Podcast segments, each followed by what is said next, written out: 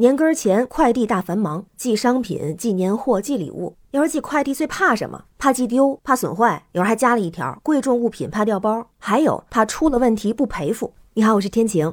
这两天网上就有这么一个新闻啊，是说女子快递了近四万块钱的手表，疑似被调包，仅被赔付了一百多块钱，引起了广泛的关注。这在广州有一位姓鲁的女士，她在十二月三十号通过顺丰速运的代收货款服务，把一块价值三万六千块钱的手表从广州寄到宁夏，运费是二十三块钱。因为她选了顺丰的代收款服务，所以代收服务费是九百九十二。这卢女士就说啊，包裹到达目的地之后，迟迟没有显示签收，结果在快递信息停留了四天之后，突然显示对方拒收。那看到这个提示呢，卢女士也不担心，因为如果客户不喜欢手表的款式，也是可以退回的。但是等这个包裹真的从宁夏再寄回卢女士手中的时候，她觉得这个包裹有问题，怀疑邮寄出的手表被调包了。那她怀疑调包的原因呢，是她收到手表之后，就发现手表的包装标签都被撕开了，而且据她说，收到的表带的纹路和此前她寄出去的也不一样，很大的差别。然后呢，这卢女士就拨打了顺丰速运的客服电话，但是客服回复她，因为她没有选择保价。服服务，所以公司就只能赔付七倍的运费。我算了一下，它运费是二十三，七倍就是一百六十一。那卢女士呢就表示不能接受，因为将近四万块钱的手表被调包，结果赔偿不到两百块钱。另外呢，她还质疑这个保价服务就是霸王条款，因为自己付了二十三块钱的运费，又要付九百九十二块钱的代收款服务费，这一千块钱的费用还不能够保证货物安全送达，还得再加钱保价吗？那对这件事儿啊，网友的想法大不同，一种就认为这明显是买家的问题啊，你看四天拒收。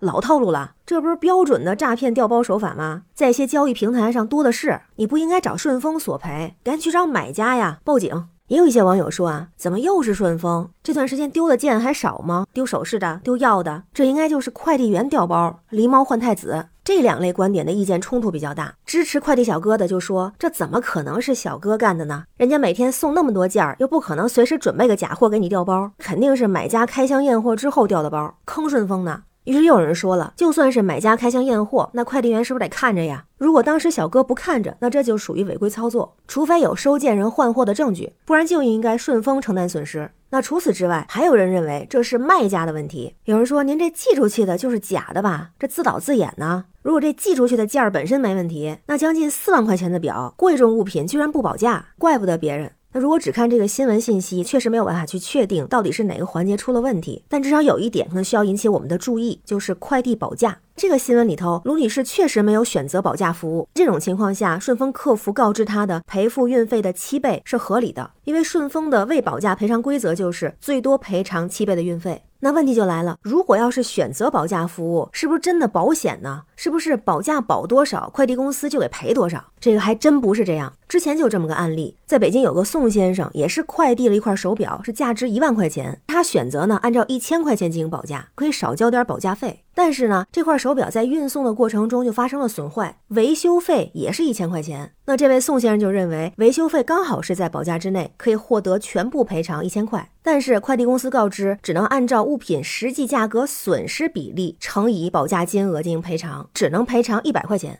但这个案例里头，它不是顺丰公司，是其他的快递公司。因为每个快递公司都有这样的保价赔偿条款，并不是保多少赔多少，而是有一定的比例。问题就是，如果发生类似像快递损坏这样的情况，是按比例赔付，这是不是合理合法？在之前央视的报道里边，就有法官提到了。消费者和物流公司、快递公司签署的这个物流运输合同里边，一般都会有相应的保价条款。这个条款比较特别，因为它是当事人为了重复使用而预先拟定的，并且呢，在订立合同的时候没有和对方协商的一种条款，属于格式条款。这些条款里的规则是没有消费者协商修改的余地的。所以，其实快递公司对保价的解释和消费者的理解是有分歧的。快递公司的保价规则是属于最高赔偿限额，它实际赔偿的时候会根据快件的损毁或者遗失的情况确定具体的金额，而且最高不超过保价金额。这样看来，对消费者确实存在着很多的不公平。那万一是出现了诉讼，法官会支持谁呢？有法官是这么说的：一般情况下呢，提供格式条款的快递公司都会在合同里头去采取放大字体、特殊标注等等方式对保价条款进行提示。那因为有了这些提示，所以呢，在司法实践中，法院大多数会支持快递公司的主张。那另外呢，还有一些消费者就在寄送快递的时候，为了让快递员更加重视，就会做超额的保价。比方说，价值三千块的商品，按照五千块钱来保价。但是这种情况下，也不是说保价越高赔付就越多，最终还是会根据商品的实际价值，再根据保价条款去计算赔偿款。所以对这一点，咱普通消费者需要了解。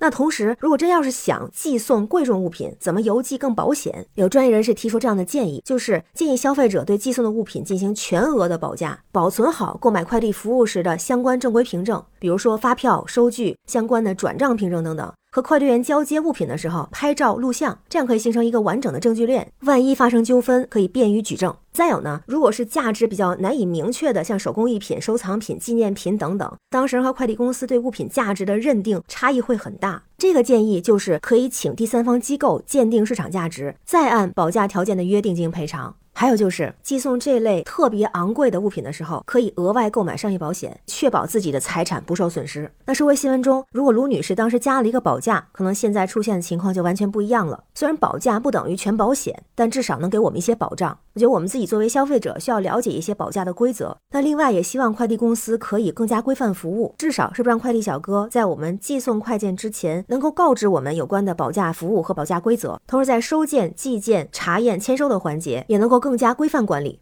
那对这个事儿，不知道您怎么看？欢迎在评论区留言，我们一块儿聊。我是天晴，这里是雨过天晴，感谢您的关注、订阅、点赞和分享，也欢迎加入天晴的听友群，绿色软件汉语拼天晴下划线零二幺四，让我们一起加油，创造美好明天。